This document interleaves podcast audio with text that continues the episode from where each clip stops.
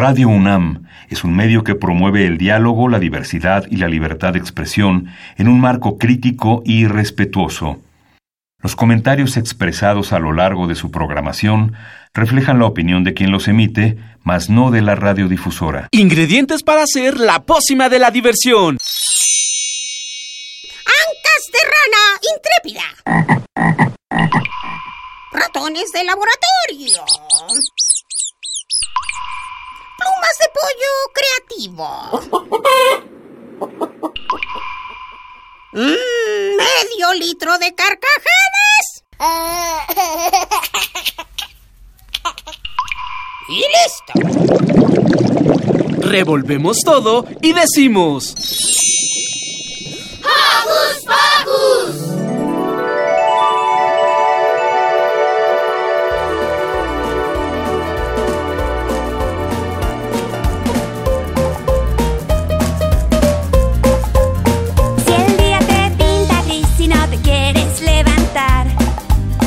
Recuerda que tienes en ti una fuerza especial. Eres auténtico, no hay otro como tú. Puedes llenar tu día de alegría, saca lo mejor de ¡Qué alegría! Es sábado de Hocus Pocus. Yo soy Silvia y estoy feliz de saber que ustedes nos acompañan. Los saludo con un sonoro beso. Saludines para nuestros queridos Joco conductores, Lucy, Millie, Ricky, Demian, Maga, Dani, Liber y Emiliano.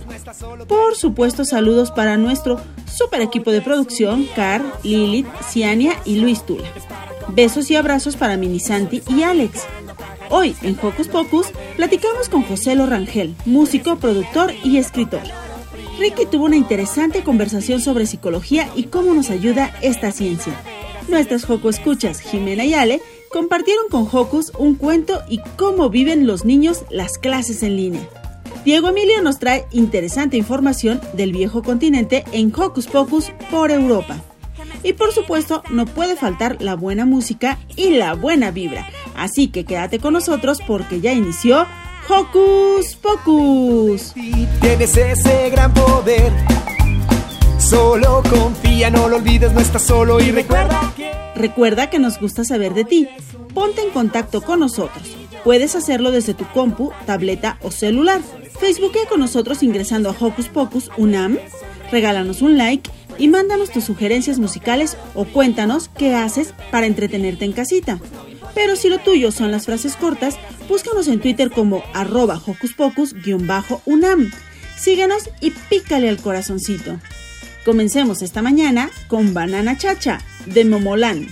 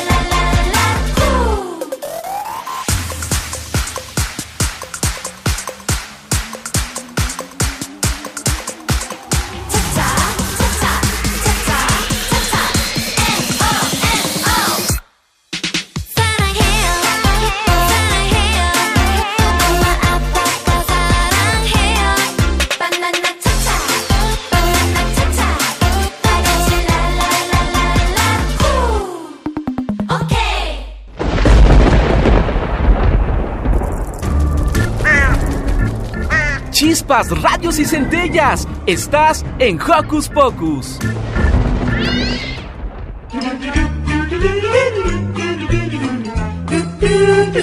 ¿Listo micrófono? ¡Yeah! ¿Listo invitado? ¡Yeah! ¿Listas las preguntas? ¡Yeah! Tres, dos, al aire. Ahora va la entrevista. Joco, escuchas, hoy estamos súper contentos porque nos acompaña José Lorangel. ¿Ustedes han escuchado hablar de él? Mmm, si no, pregúntenle a sus papás. Seguro ellos sí han escuchado hablar de Joselo.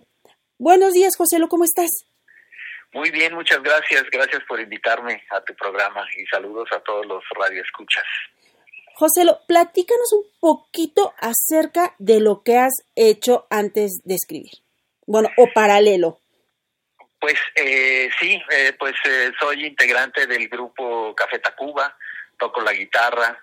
Eh, mi grupo inició en 1989, o sea que ya llevamos 30 años tocando. El, año el año pasado hicimos eh, un- unas celebraciones de aniversario y pues nos, nos, ha, nos ha ido muy bien. Llevamos casi 10 discos eh, y, y que la gente tenemos un eh, muchos seguidores de diferentes edades, eh, no nada más grandes, sino hay muchos muchos niños, muchos jóvenes, muchos adultos y hasta abuelitos. Entonces, eh, pues estoy muy contento de, de eso y, y al- a, la par eh, yo me he dedicado a escribir. eh, escribir es o, o- o la literatura es mi, mi pasión, ¿no? Entonces, desde los 10 años eh, soy un lector voraz, puedo decirlo así. El- la literatura me ha acompañado eh, durante todos estos años. Eh, leía yo, y bueno, sigo leyendo mucha ciencia ficción y fantasía, y, y eh, desde unos cinco años para acá he empezado a publicar. Tengo un libro de cuentos que se llama One Hit Wonder, que está en la editorial Almadía. Tengo una novela en Sex Barral que se llama Los Desesperados, y ahora pues eh, estoy eh, sacando este libro que hice con Nori Kobayashi, que es una ilustradora peruana, eh, que se llama La Niña Aburrida. Es un libro eh, ilustrado infantil y pues eh, aquí estoy para, para hablar de él un ratito. Efectivamente, tú has publicado libros, libros para, digamos, público en general, generalmente se consideran así como para adultos. ¿Cómo es que te enfocas ahora en la literatura infantil? Pues mira, yo como to- todo lo que hago eh, eh, ha surgido de manera muy natural, no no es que yo esté buscando hacer una cosa u otra, tanto el grupo, el grupo también se dio de manera muy natural, ¿no? Eh, y las canciones y el estilo eh, y, mucho de- del concepto de, de mis compañeros y yo en el grupo es dejar fluir todo lo que lo que tenemos, ¿no? Y esa es una filosofía de de, de vida, ¿no? Y, eso es lo que yo hago también con mi con, con lo que escribo. Y, y en este caso, pues bueno, eh, yo tengo dos dos hijas, una que, que ahorita tiene 14 y otra tiene 11, pero cuando eran más chiquitas eh, yo les leía o les contaba cuentos eh, para irse a dormir, ¿no? Siempre les decía eh, quieren que les lea un cuento y que lo inventen, ¿no? Y, siempre me decía, no, invéntalo, invéntalo. Entonces yo tenía que, que, que empezar a, a, a improvisar, no, no llevaba nunca nada este, planeado, ¿no? Y un día surgió esta historia, ¿no? Eh, de la niña aburrida, un poco basada en mi hija pequeña, que, que, siempre llegaba con, con nosotros y decía, ay, estoy aburrida, estoy aburrida, quiero jugar con alguien y tal. Entonces, un día yo de broma le dije, pues juega con el espejo, ¿no? Si, si necesitas compañía, pues ahí está el espejo, el reflejo, el reflejo de, de, de ti. Y yo se lo dije de broma.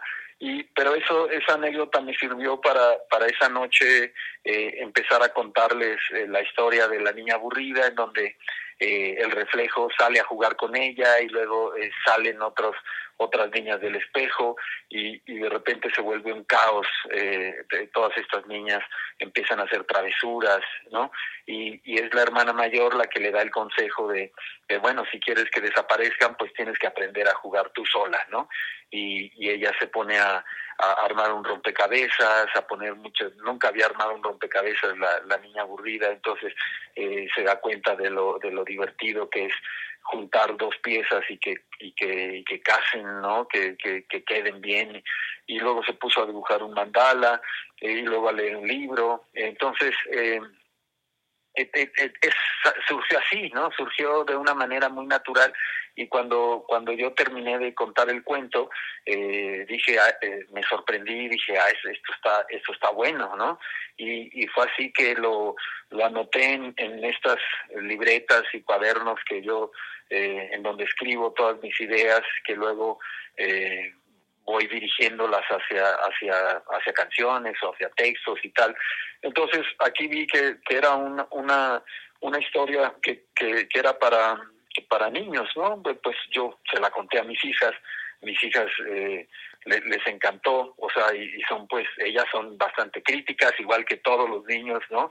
Que, que no, no, no cualquier cosa le, les gusta, no los puedes como engañar con nada, ¿no? Entonces, eh, fue así que me puse a trabajar en esto y dije, pues yo no tenía planeado hacer un, un libro infantil, aunque me encantan, ¿no? Me encantan aún antes de, tener de tener hijas, pero ya teniendo hijas, pues me, me, ha acercado mucho también a esa a esta literatura. Yo, como te digo, yo eh, eh, eh, pues soy un lector desde desde los 10 años o desde antes, yo creo, empezaba a leer como muchas historietas y muchos libros que había en casa, ¿no? Y, y, entonces, eh, pues estoy contento de que, que me haya surgido esta, de una manera natural, esta historia para niños. Y de manera tan natural que se apega mucho a, pues no solo a, a, los niños que, que, por ejemplo, tienen hermanos mayores que no quieren jugar con ellos, o que son hijos únicos y que tampoco tienen que, con quién jugar, sino en esta época de pandemia donde no pueden salir a jugar con los amiguitos, donde no pueden salir a jugar con los primos, jugar con ellos mismos, conocerse ellos mismos, aprender y sacar pues cosas positivas de ese aburrimiento. ¿Qué pasó? Tengo la curiosidad, ¿qué pasó con tu niña pequeña después de este ejercicio de jugar con el espejo? Pues eh, eh, sí, ella eh, eh, todavía a veces me dice, ay, estoy aburrida, pero ya ha, ha aprendido a, a este a, a, estar sola y a jugar eh, con ella misma, ¿no?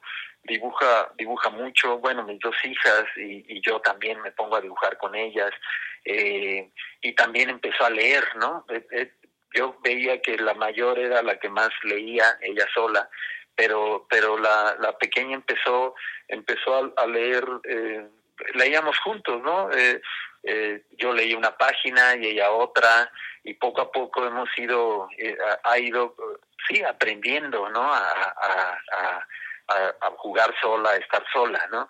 Eh, pues eh, eh, las dos, aun, aun, siendo hermanas y que se parecen mucho, mis hijas, eh, eh, tienen personalidades diferentes, ¿no? Pues bueno, cada niño tiene una personalidad distinta, ¿no? Y a algunos les gusta más social, socializar que, que, a otros, ¿no?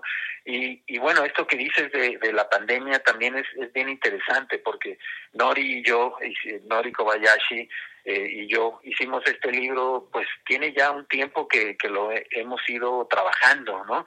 Y, y, en cierto momento queríamos sacarlo y no se podía, ¿no? Eh, y, y, fue hasta este momento en que salió y, y, casi yo siento como que el universo se, se, se, alineó para que saliera en el momento justo, ¿no? Sí. Eh, eh, hay muchos temas eh, que, que son que, de lo que se está hablando ahorita, ¿no? Sobre el ocio, sobre hacer, hacer qué hacer con tu tiempo, eh, con tu tiempo libre o, o, no libre, sino, sino estar cambiar ciertas rutinas que antes teníamos antes te, antes de la pandemia teníamos ciertas rutinas y ahora hay que hay que aprender a, a vivir en esto no y tener paciencia tener este tener, también eh, saber cómo ocupar tu, tu el, el, tiempo en el que en el que estás.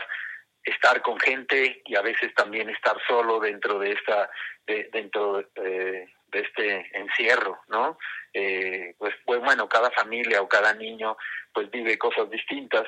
Eh, pero bueno esta es esta es una forma de, de, de, de afrontar esto no de esta historia de la niña aburrida Y además en La Niña Aburrida, como ya nos dijiste tú desde el principio, participa una extraordinaria dibujante, una ilustradora. Platícanos qué es lo que vamos a ver en La Niña Aburrida, editado por Planeta Junior, y cómo ha sido el trabajo de, de Nori eh, en este sentido, de, de, ilustrar esta historia.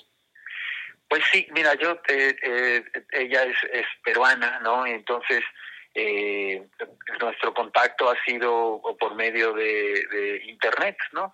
Eh, ahora, bueno, ahora es, eh, esto es como lo normal, ¿no? Trabajamos a distancia, eh, ella por, bueno, por la, por la distancia natural que está entre dos países.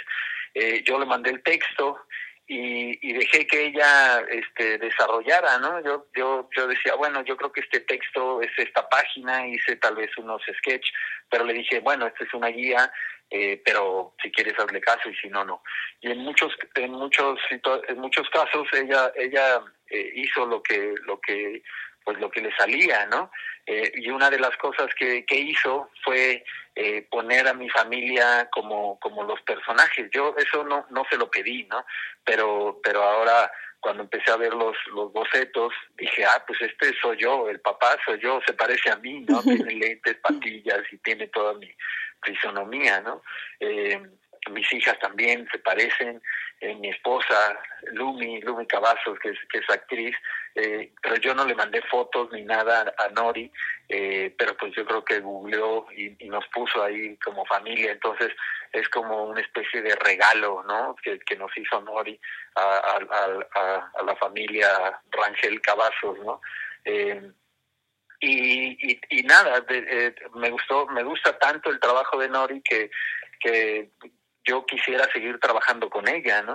Eh, seguir haciendo alguna, no sé si, si, si otro, otro libro infantil, que sí, seguramente podría, podría ser, pero, pero explorar otros, otros eh, formatos, ¿no? Tal vez, no sé si historieta, o este o algún libro ilustrado eh, para adultos o, o, buscar buscar maneras de, de, de, seguir trabajando no entonces la verdad es que está, estoy contento y sé que Nori está muy contenta y, y ya le diré le diré que que, que, que, que le, que le está gustando. Bueno, ella ya sabe, se está dando cuenta de que la gente le está le, le está gustando mucho.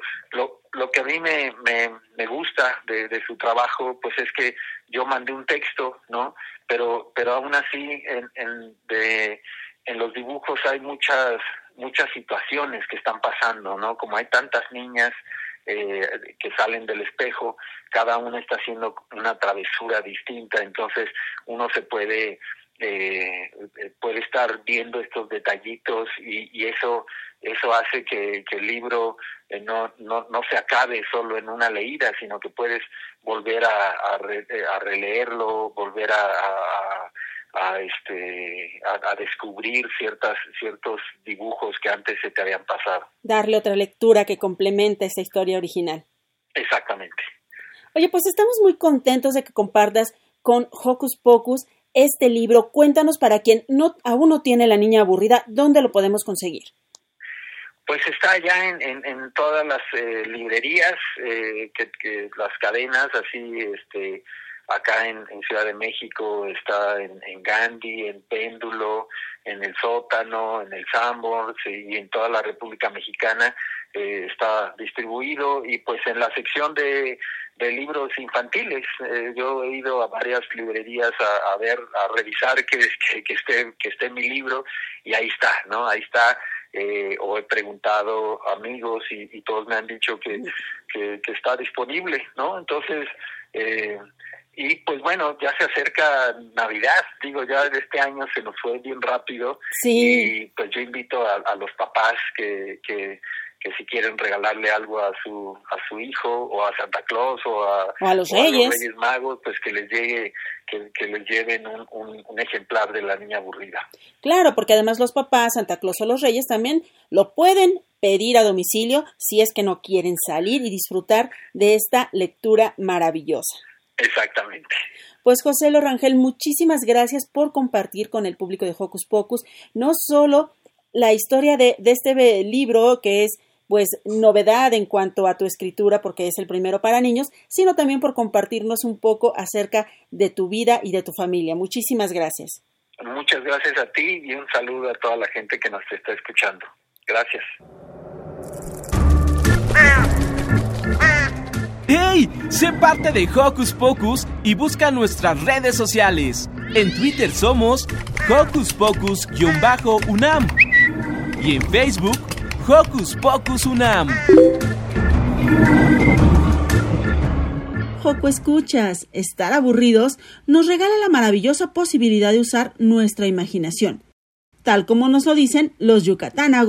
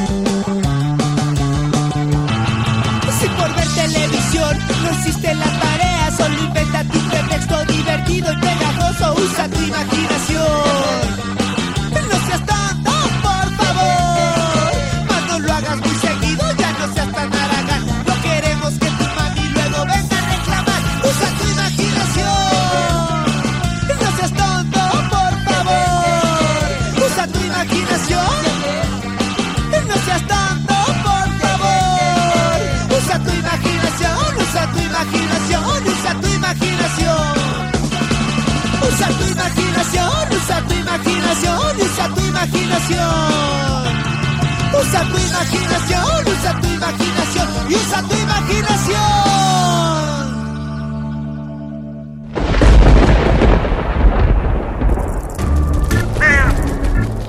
Chispas, radios y centellas. Estás en Hocus Pocus. Es tiempo de dar la bienvenida a Jimena, que nos comparte este divertido cuento. Vamos a escucharla.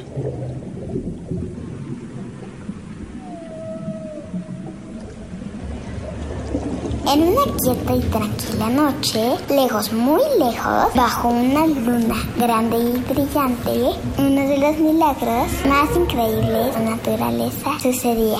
Mi nombre era Ozzy. No comeré medusas, dijo Ozzy, porque son desagradables y viscosas. Bueno, ¿y qué vas a comer entonces? Le dijo su mamá. Voy a comer gelatina. La mamá de Ozzy se quejó y con un lento movimiento de sus aletas nadó tras de un grupo de medusas. Todos saben que las tortugas comen medusas. Ya verás, le contestó su mamá. Ozzy decidió que solo comería gelatina, así que solo se comerá. No puede ser tan difícil. Todo lo que tenía que hacer era encontrar una fiesta de cumpleaños y seguro había mucho por ahí. Ozzy comenzó a nadar entre las algas buscando fiestas de cumpleaños, hasta que finalmente encontró una. Hola, tú, dijo Ozzy. Feliz cumpleaños. Te ves sabrosa, le dijo el atún. ¿Te puedo comer? No, dijo Ozzy. Sería de mala educación comerse a alguien que vino a desearte feliz cumpleaños. Ok, bienvenido a la fiesta, dijo el atún. Ozzy nadó hasta la gelatina y se comió toda la que encontró. Arriba en el arrecife, Ozzy encontró una mantarraya haciendo una fiesta de cumpleaños con todos sus amigos. Estaban girando y bailando. Hola, mantarraya, dijo Ozzy. ¡Feliz cumpleaños! ¡Yay! Dijo la mantarraya. Mientras nadaba, bienvenida a la fiesta. Ozzy nadó hacia la gelatina y se comió toda la que encontró. Cerca de los acantilados, Ozzy vio a una foca haciendo una fiesta con todos sus amigos. Hola, foca, dijo Ozzy. ¡Feliz cumpleaños! ¡Shh! Susurró la. Estoy jugando a las escondidas. Pero bienvenida a la fiesta. Ozzy nadó hacia la gelatina y se comió toda la que encontró. En la orilla de las aguas profundas, Ozzy descubrió un delfín y a una ballena que hicieran juntos una fiesta de cumpleaños. Hola delfín, hola ballena, dijo Ozzy. Feliz cumpleaños. ¡Sí! Muchas gracias, dijo el delfín mientras nadaba. Bienvenido a la fiesta, le dijo la ballena. Y así Ozzy Continuó todos los días. días buscando fiesta de de, cumpleaños. Se encontró con Cosas. todo tipo de cosas. Criaturas. Conoció a muchas criaturas y comió todo tipo de gelatina. No siempre era fácil. Algunos días Mucha Ozzy hambre. pasaba mucha hambre. Un ambiente día, Ozzy estaba muy sorprendido. Sus amigos lo organizaron una fiesta sorpresa, solo para él. Sabemos lo mucho que te gustan las fiestas, dijo el atún. Y todos saben que las tortugas comen medusas. Así que te hemos traído una grande y jugosa, dijo el delfín. Ozzy tragó saliva y volvió a ver a sus amigos. Ellos lo miraron de emoción. Vamos, que no te dé vergüenza. Dale una mordida. Ozzy cerró los ojos y le dio una mordida. Lentamente comenzó a masticar. No está tan mal, dijo Ozzy, con la boca llena. ¿Aún habrá un poco más? Desde ese día terminaron los días de comer gelatina. Tiempo. pasaba el tiempo persiguiendo medusas por el océano. Siempre habría nuevos amigos que conocer y cosas interesantes que ver.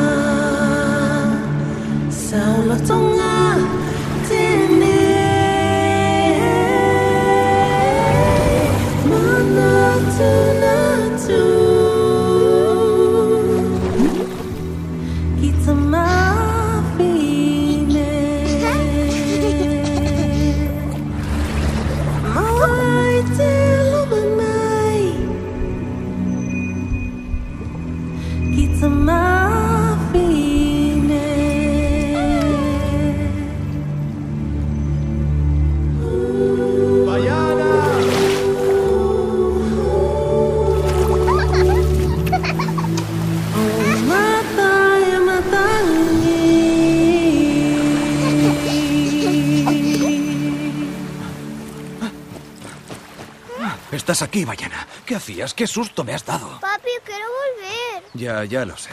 Pero ahí no se puede ir. Es peligroso.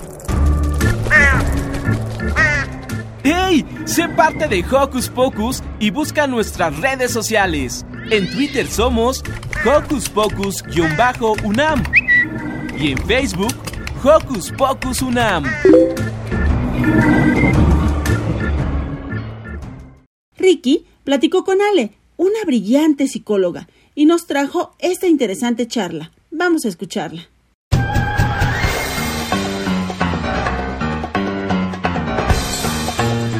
Investigaciones Especiales de Hocus Pocus presenta.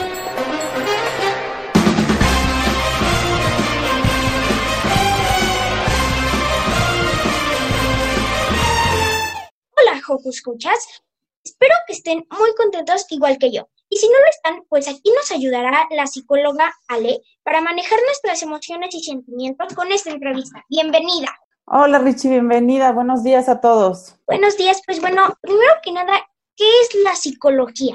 Bueno, pues la psicología es una ciencia que estudia el comportamiento humano, tanto la parte de las sensaciones, las percepciones, los procesos mentales y también cómo los seres humanos se relacionan con su ambiente físico y socialmente. Vamos a poner, por ejemplo, un ejemplo. La psicología le va a interesar por qué una persona, por ejemplo, se espanta al ver una araña y corre. Entonces la psicología se va a preguntar por qué habrá tenido ese comportamiento esa persona.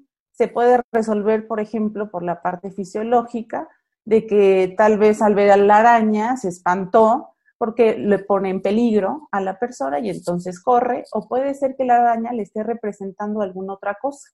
Más o menos por ahí estudia la psicología. Entonces, la psicología es el comportamiento emocional de los humanos. Sí, todo lo que abarca el comportamiento emocional y bueno, la parte conductual. La psicología se va a enfocar en poder entender por qué se comporta el humano de ciertas formas. Y eso está ligado con su parte emocional. Sí.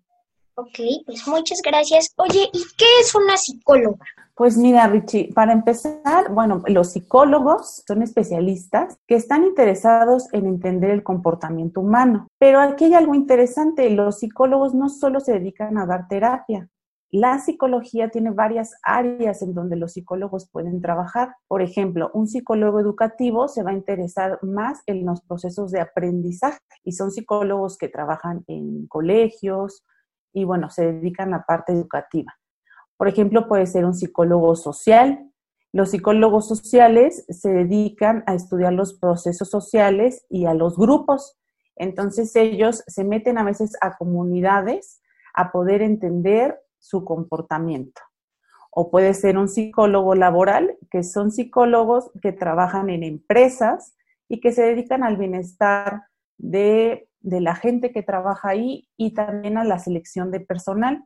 Y lo que conocemos como los psicólogos clínicos, que son como los más famosos, que son los que dan terapia.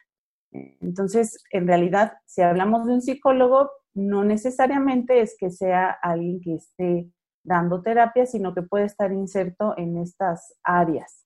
Y bueno, el psicólogo clínico pues se dedica a poder ayudarle a la persona a poder entenderse mejor a ella, ir resolviendo sus conflictos y a la medida de lo posible pues que se vaya sintiendo mucho mejor.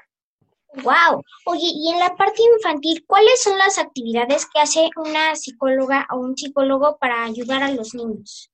Pues mira, hay dos cosas muy importantes. Una que tiene que ver con la parte del escuchar, el poder escuchar a un niño, el poder entenderlo, darle su lugar a todo lo que él piensa y siente. Y la otra es a través del juego. Aunque parece algo muy sencillo el juego, es muy, muy importante, ya que a través del juego, pues los niños y adolescentes expresan lo que más les lo, lo que más les gusta, pero que también expresan algo de lo que les puede causar preocupación o conflicto. O sea, a través del juego se van a expresar muchas cosas y el terapeuta va a utilizar el juego para poder ir desenredando ese conflicto, ¿no? Por ejemplo, si llega un niño al consultorio, por ejemplo, ahí hay juguetes o el juego puede ser libre, pero a través de sus personajes que él inventa en el juego, va a ir manifestando pues sí, lo que le gusta, lo que le gusta hacer en casa, pero también lo que le puede causar mucha preocupación. Y entonces el terapeuta, a partir de los personajes, puede ir como resolviendo eso que le preocupa, ¿no? O sea, por ejemplo, el niño toma un personaje o toma dos personajes donde un personaje va a decir que es la mamá y otro personaje va a decir que es el hijo, ¿no? Y mediante el juego se puede ver, por ejemplo, que el personaje de la mamá empieza a gritonearle al personaje hijo y le empieza a decir que por qué no hizo la tarea, que por qué no recogió sus cosas. Y entonces el hijo, personaje, pues se puede sentir triste o se puede sentir mal y entonces la terapeuta con su personaje puede ir desenredando eso preguntándole al personaje cómo se sintió, qué haría, qué le diría a su mamá, qué podría hacer cuando se siente triste.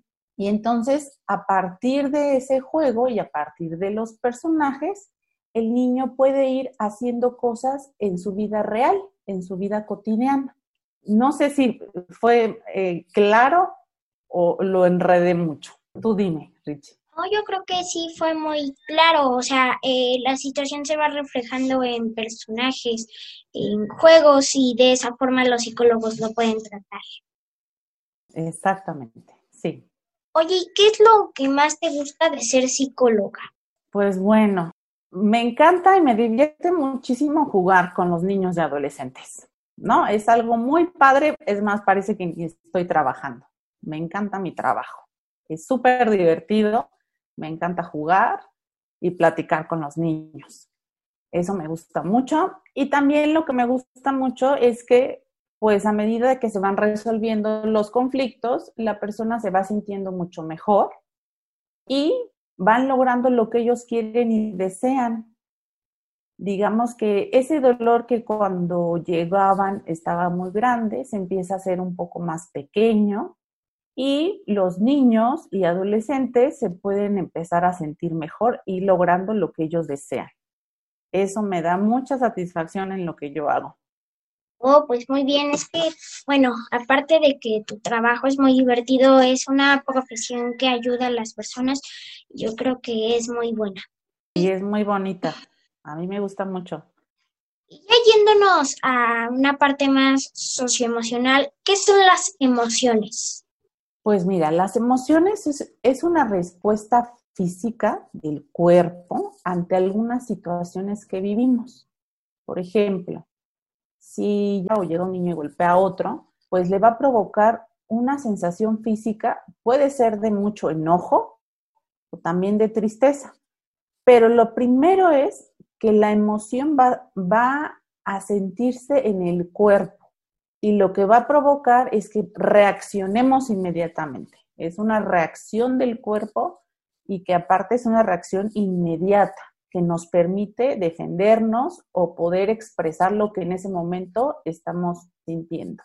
Entonces, las emociones, pues justamente va a ser esta respuesta física ante algunas situaciones, ¿no? Que puede ser una situación de peligro y entonces uno corre rápidamente porque la emoción fue el miedo y entonces corre, ¿no? O al ver algo que no le agrada, le puede causar mucho enojo y entonces, bueno, cada quien reacciona de formas distintas, pero la reacción más común es de repente gritar o lanzar el golpe. Entonces, esas son las emociones, las emociones son cortitas, son, son como, digamos, ante una situación, una reacción inmediata a esa situación. Y bueno, las emociones más básicas, pues es la alegría, la, el enojo, la tristeza, el miedo. Hey, muchas gracias. Oye, pero existen las emociones y los sentimientos. ¿Cuál es la diferencia entre estos dos? Pues la diferencia es que el sentimiento va a venir primero de una emoción y el sentimiento como es un poquito más largo. O sea, por ejemplo, la emoción, como te explicaba, es, como una reacción inmediata del cuerpo ante una situación que estamos viviendo. Pero el sentimiento va a venir después de la emoción. Es cuando ya pensamos mejor las cosas y nos damos cuenta de por qué nos sentimos así. Y entonces el sentimiento puede durar durante mucho tiempo. Por ejemplo, llega no sé, un compañero que te caiga mal, ¿no? Y entonces llega y siempre te está, te está agrediendo, pues la emoción que te causa es un enojo, enojo y entonces tu reacción puede ser gritarle o tal vez defenderte, darle tal vez un golpe, que no es más recomendable, ¿no? Pero te defendiste. Y entonces ya cuando tú lo piensas, pues dices, es que este niño siempre me está pegando, ¿no? Y entonces ya no nada más es el enojo lo que me causa, sino que ya me cae mal y podría convertirse hasta en un odio, ¿no? Y entonces eso ya es un sentimiento porque involucra esta parte de que ya pensamos qué es lo que esta emoción me hace sentir. Y entonces ese, por ejemplo, ese odio se puede quedar durante mucho tiempo, perdura, no nada más es en el instante. Entonces, digamos que la diferencia entre la emoción y el sentimiento tiene que ver con la duración y tiene que ver con que la emoción es algo más físico y una respuesta inmediata y el sentimiento es ya mucho más pensado. Es algo que ya lleva mucho tiempo y entonces nosotros ya pensamos, ¿por qué me estará pasando esto? Y entonces ya este niño pues no me cae bien y entonces la verdad es que pues por más que intente acercarse, yo ya, después de lo que me hizo, yo ya no quiero. Y entonces me genera un sentimiento que ya es de larga duración, a diferencia de una emoción. Oh, wow, pues hay bastante diferencia. Oye, y cuando eh, tenemos cambios muy bruscos de emociones y sentimientos, ¿cómo es que podemos manejarlos? Pues primero lo más importante, Richie, es que podamos identificar qué nos hace sentir enojados, tristes, alegres, con miedo. Y eso no es algo tan fácil de detectar. Entonces, lo más importante es poder identificar. Cuando yo me siento enojado, tal vez reacciono, pero después poder pensar qué fue lo que me hizo enojado. Y yo les recomiendo que puedan a veces escribirlo en algún lado. Ah, pues es que me enojé porque mi hermano llegó y tomó eh, mi videojuego, ¿no? Y entonces uno puede ir anotando qué es lo que me hace sentir de cierta forma. Este es un paso muy importante para poder después reaccionar diferente a las emociones. Oh, ok, entonces pues básicamente sería anotarlo y tratar de controlarlos. Sí, que a veces el tratar de controlarlos pues ya es un poquito más difícil, ¿no?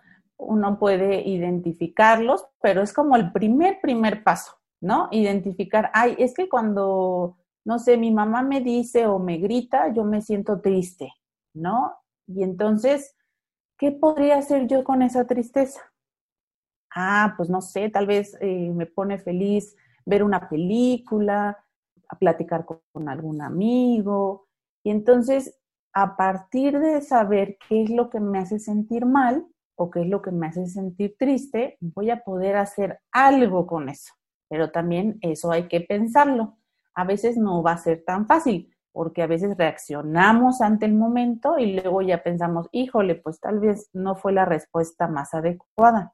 Pero conforme lo vayamos pensando y digamos, ah, bueno, pero para la próxima yo creo que mejor me voy a mi cuarto, lo pienso un poquito más y después voy a tratar de actuar de una forma distinta, pues es una forma de empezar. No, eso no quiere decir que sea tan fácil, pero bueno, así se puede empezar a hacer un cambio. Wow, pues muchas gracias por tu tiempo, eh, muchas gracias por esta entrevista. Yo soy Ricky, adiós.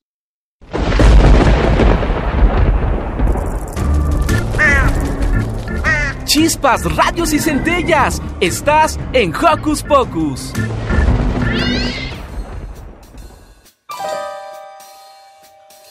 Hola, soy Maga y les voy a dedicar La luna se quedó sin conejo de la botarga.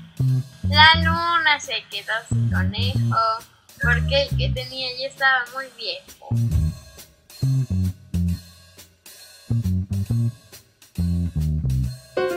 La luna se quedó sin conejo. El que tenía ya estaba muy viejo. La luna se quedó sin conejo. El que tenía ya estaba muy viejo. Nadie quiso perder la oportunidad. Todo el mundo se acercó y se fue a formar. Querían ocupar el lugar del conejo, porque estar en la luna es todo un privilegio. La luna se quedó sin conejo. El que tenía ya estaba muy viejo. La luna se quedó sin conejo. El que tenía ya estaba muy viejo. La estrella decía y el sol decidía. Vamos a darle al gato su oportunidad. Pero los perros, inconformes y molestos, ladrando todo el día, no dejaron al gato probar. La luna se quedó sin conejo. El que tenía ya estaba muy viejo. La luna se quedó sin conejo. El que tenía ya estaba muy viejo. Veamos pues si el perro es capaz. Y la perrada en la tierra aplaudía de gozo. Pero los gatos en venganza, con maullidos escandalosos, quitaron al perro y pusieron a un oso. La luna se quedó sin conejo. El que tenía ya estaba muy viejo. La luna se quedó sin conejo. El que tenía ya estaba muy viejo. No se veía nada mal, pero como que le faltaba una cosa. ¡Colores! Eso está muy bien. Y entró a probar suerte la hermosa mariposa. La luna se quedó sin conejo. El que tenía ya estaba muy viejo. La luna se quedó sin conejo. El que tenía ya estaba muy viejo. La luna de pronto exclamó. Pero si el conejo nunca me ha dejado. Si me vació mi espacio es porque el conejo está del otro lado.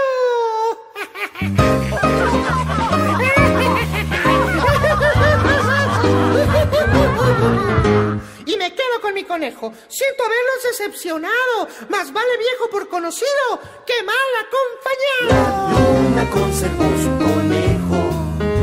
No importa que esté ya esté muy viejo. La luna conservó su conejo.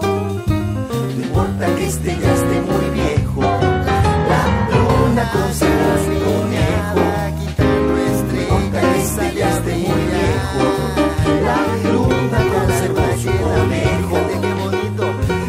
La luna conservó su conejo. No importa que ya esté muy viejo.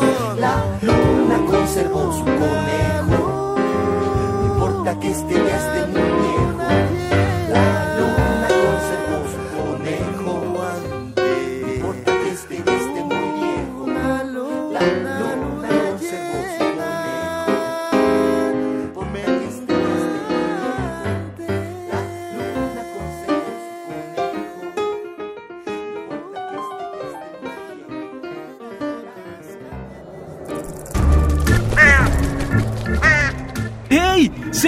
De Hocus Pocus y busca nuestras redes sociales. En Twitter somos Hocus Pocus-UNAM y en Facebook Hocus Pocus UNAM.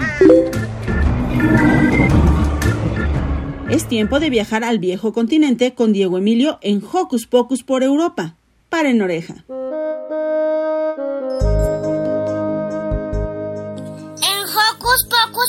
Platicaremos con nuestra amiga Nadia Konovalova, que vive en la lejana ciudad de Moscú. Nadia, muchas gracias por aceptar la entrevista. Sabemos que vives en Moscú. Cuéntanos, ¿cuáles son los lugares más populares de tu ciudad? Muchas gracias, Diego. Buenos días a todos. Exactamente, sí, vivo en Moscú.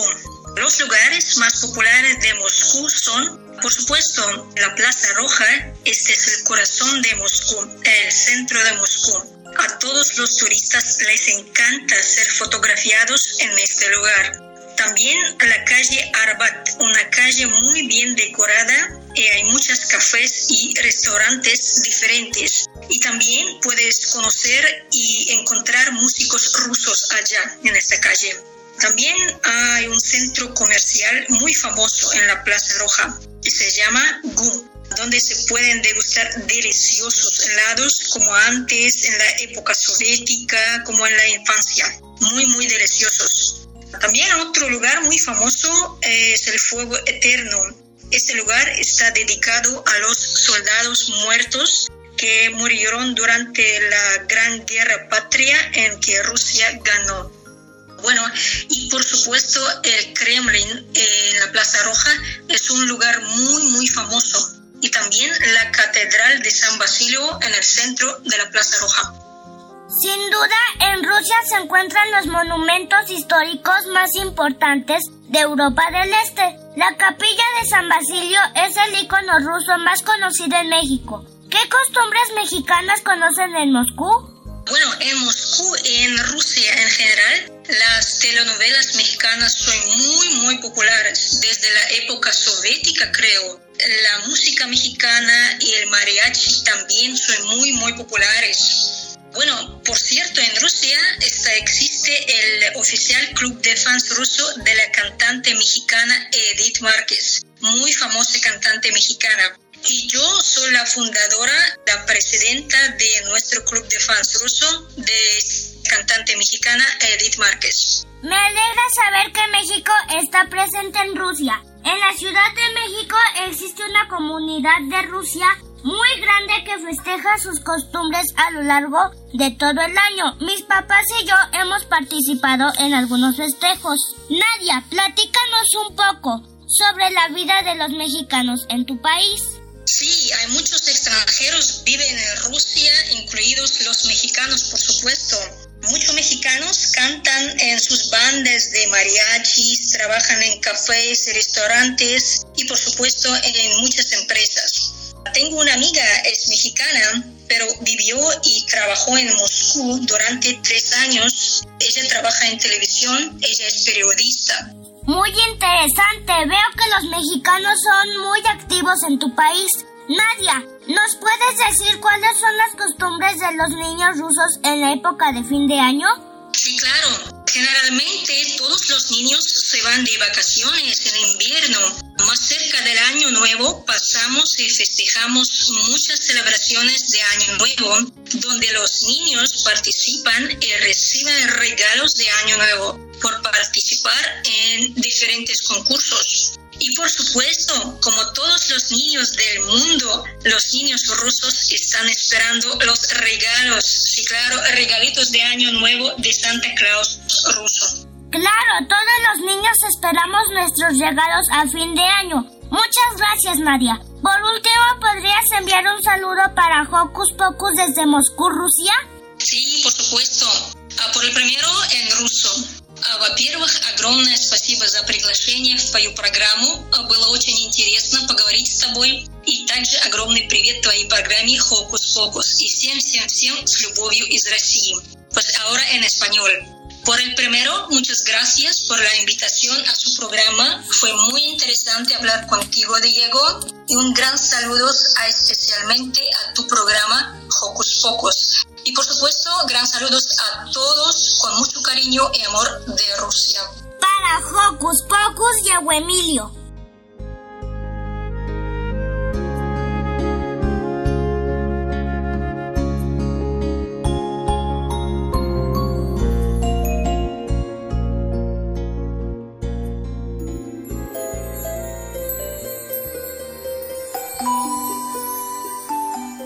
Hola, soy Alexa.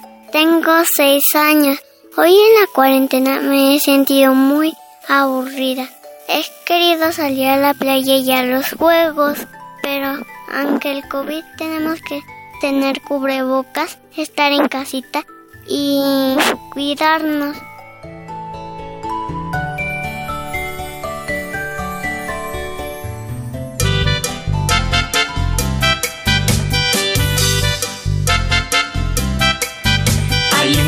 Cocodrilo y un orangután, una pícara serpiente y un águila real, un gato, un topo y un elefante loco que le patina el coco.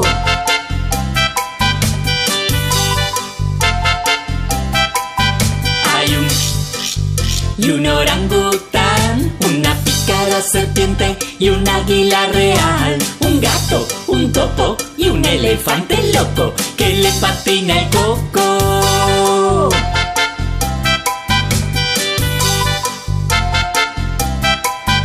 Hay un y un una pícara serpiente y un águila real, un gato, un topo y un elefante loco que le patina el coco.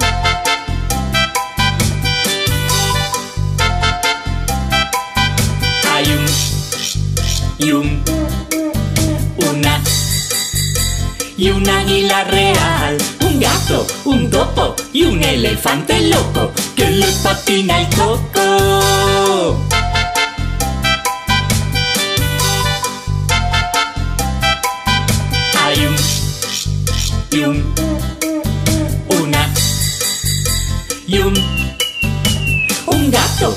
Un topo y un elefante loco que le patina el coco.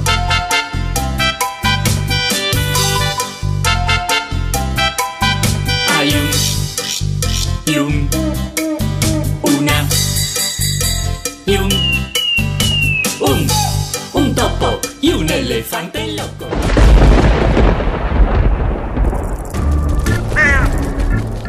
Chispas, radios y centellas. Estás en Hocus Pocus.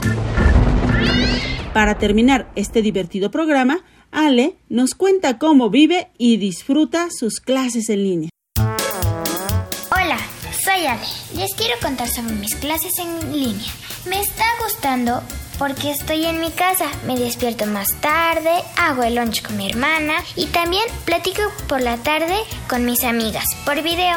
A veces extraño a mis amigos en el salón, jugar con ellos en el recreo, reírme con ellos en las clases. Por ejemplo, en educación física extraño jugar y hacer competencias. Espero poder regresar pronto a la escuela. Bye. Joco Escuchas, si ustedes quieren compartir con nosotros cómo han vivido la cuarentena, cómo viven las clases a distancia o si desean dedicarnos una canción, escríbanos a nuestras redes sociales. ¡Hey! Sé parte de Hocus Pocus y busca nuestras redes sociales. En Twitter somos Hocus Pocus-UNAM y en Facebook Hocus Pocus UNAM. Hemos llegado al final de este mágico Hocus Pocus. Gracias por sintonizarnos y no olviden hacerlo la siguiente semana para disfrutar de más música y diversión. Yo soy Silvia y me despido con un sonoro beso. Radio UNAM presentó el espacio donde las niñas y los niños usan la magia de su imaginación.